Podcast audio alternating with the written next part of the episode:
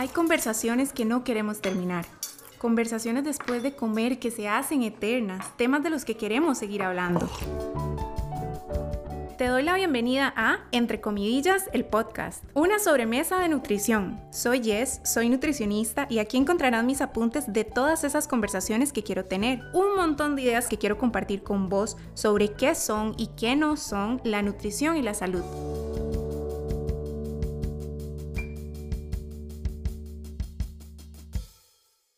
Si llegado el fin de año, si llegado el fin o el cierre de un ciclo, de un mes, de un trimestre, el tiempo que quieras, eres de las personas que se pone a ver todo lo que no logró hacer.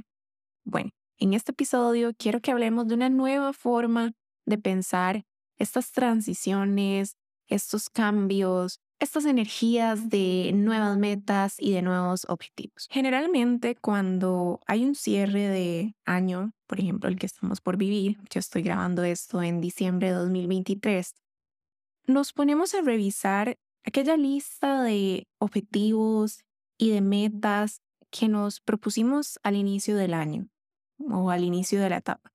¿No? Vamos marcando con un check las cosas que logramos realizar y eso está muy bien.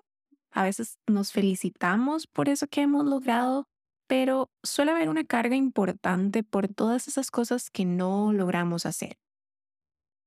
Y muchas veces es una lectura desde, desde la culpa, desde el fallo, desde lo que no logré. Pues bueno, te cuento, ah, yo tengo un montón de cosas que tal vez este año no hice y me propuse inicio de año, pero ¿cuántas cosas sí logré hacer que no estaban en esa lista? ¿Cuántas cosas vos que estás escuchando este episodio y tal vez estás reflexionando, lograste hacer en este tiempo que ni siquiera te imaginaste que iban a pasar? Entonces, hoy quiero que nos acerquemos a estas reflexiones y a esta energía de reconocimiento de fin de temporada desde la aceptación y desde resignificar esos objetivos, esas metas que nos pusimos a, inicio de año y que tal vez no se lograron, ¿no? Reconocer esa realidad desde un espacio de aceptación, desde un espacio de autocompasión, de, me gusta usar, ¿no? Desde el entendimiento de lo que yo sé que pasó este año, ¿no? Porque a veces hay un montón de situaciones personales, laborales, de cualquier tipo, que como que dejamos ahí al margen y nada más no tomamos en cuenta cuando hacemos estos análisis de logro, digamos. Entonces, de pronto pensá no solamente en esa hermosa lista que de fijo hiciste en tu agenda de inicio de año, de inicio de temporada, sino también todas esas cosas que se fueron presentando en tu año y que lograste superar, que lograste enfrentarte y que te dejaron aprendizajes.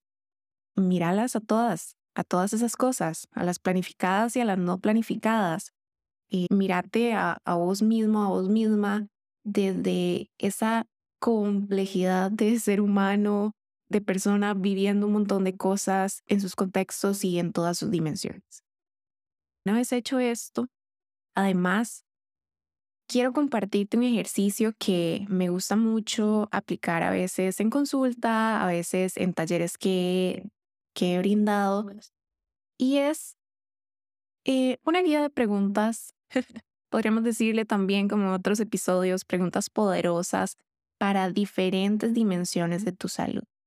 Y te lo quiero compartir hoy porque también muchas veces algunas de esas metas y objetivos que nos colocamos en los inicios de temporada, inicios de año, tienen que ver con salud. Entonces, hoy quiero también, como parte de, de toda esta reflexión y todo este cambio de perspectiva o de acercamiento a lo que hice o lo que quiero hacer, que veamos la salud desde muchas más de las dimensiones que usualmente nos proponemos cambios, ¿verdad? Porque suele haber esta idea de que inicio de año, eh, cambios en alimentación y ejercicio nada más.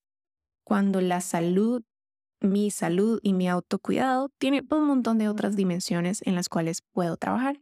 Entonces, quédate acá y revisa conmigo alguna de estas dimensiones y algunas de esas preguntas poderosas que podés hacerte si estás pensando en planear nuevas intenciones para la etapa que viene, el año que viene. Y aquí te van algunas. Este ejercicio vamos a hablar de aproximadamente ocho dimensiones de la salud.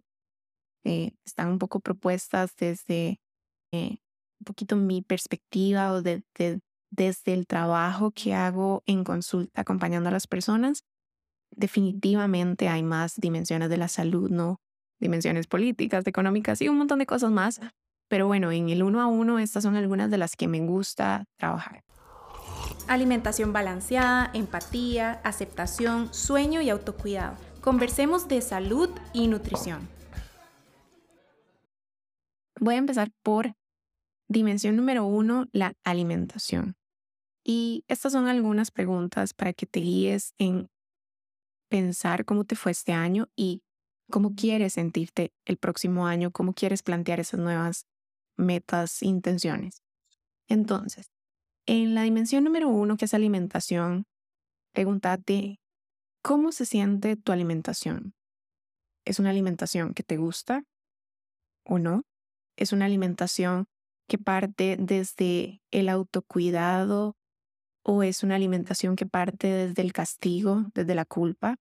¿Es una alimentación que me permite variedad de alimentos o es una alimentación en la que solo como ciertas cosas siempre? Es una alimentación que se siente fluida, en la que me permito tanto disfrutar, pero a la vez reconocer y poner ahí mis necesidades de salud por condiciones médicas, por ejemplo.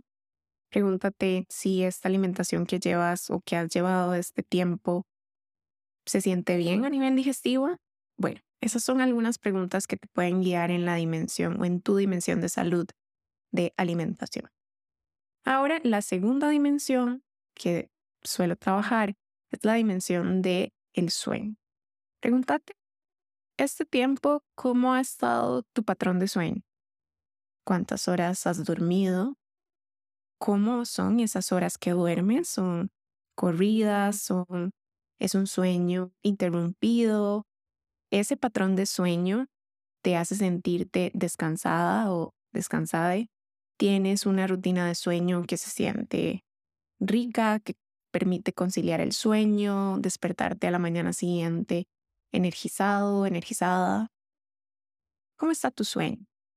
Es algo que podrías de pronto trabajar en tu salud. ¿Cómo te sientes un día en el que no dormiste tan bien, en el que dormiste pocas horas? De pronto es un punto bueno para reflexionar e intencionar para un año nuevo, una etapa nueva. La tercera dimensión es la actividad física y o el ejercicio.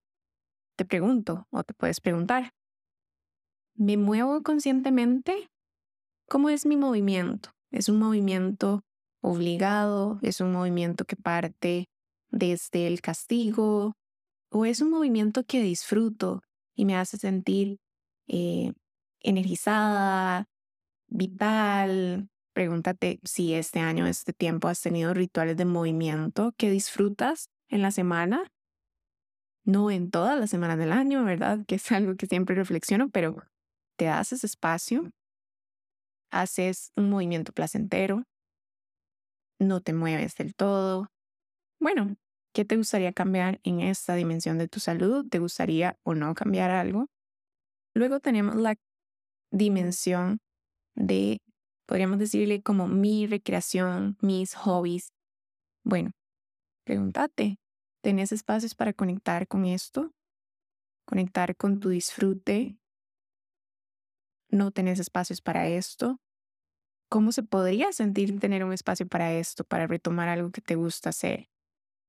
Algo que de pronto bueno, no, no va tanto con este discurso de superproductividad y todo esto, pero que es algo que te gusta, que te relaja, que te permite eh, vincularte con otras personas con hobbies similares. ¿Cómo está esta dimensión de tu salud?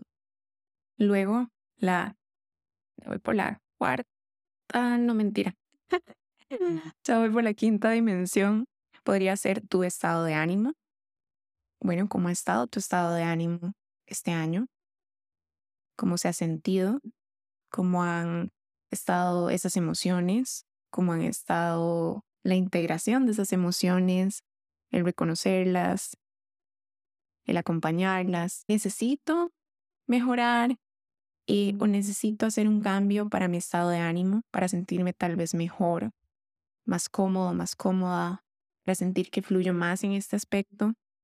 Puedes preguntarte esto, puedes acompañarte o puedes plantearte la intención de, si quieres mejorarlo, acompañarte con algún profesional, si se puede, con algún recurso. Luego tenemos una dimensión que es la autoeficacia. ¿Qué es la autoeficacia?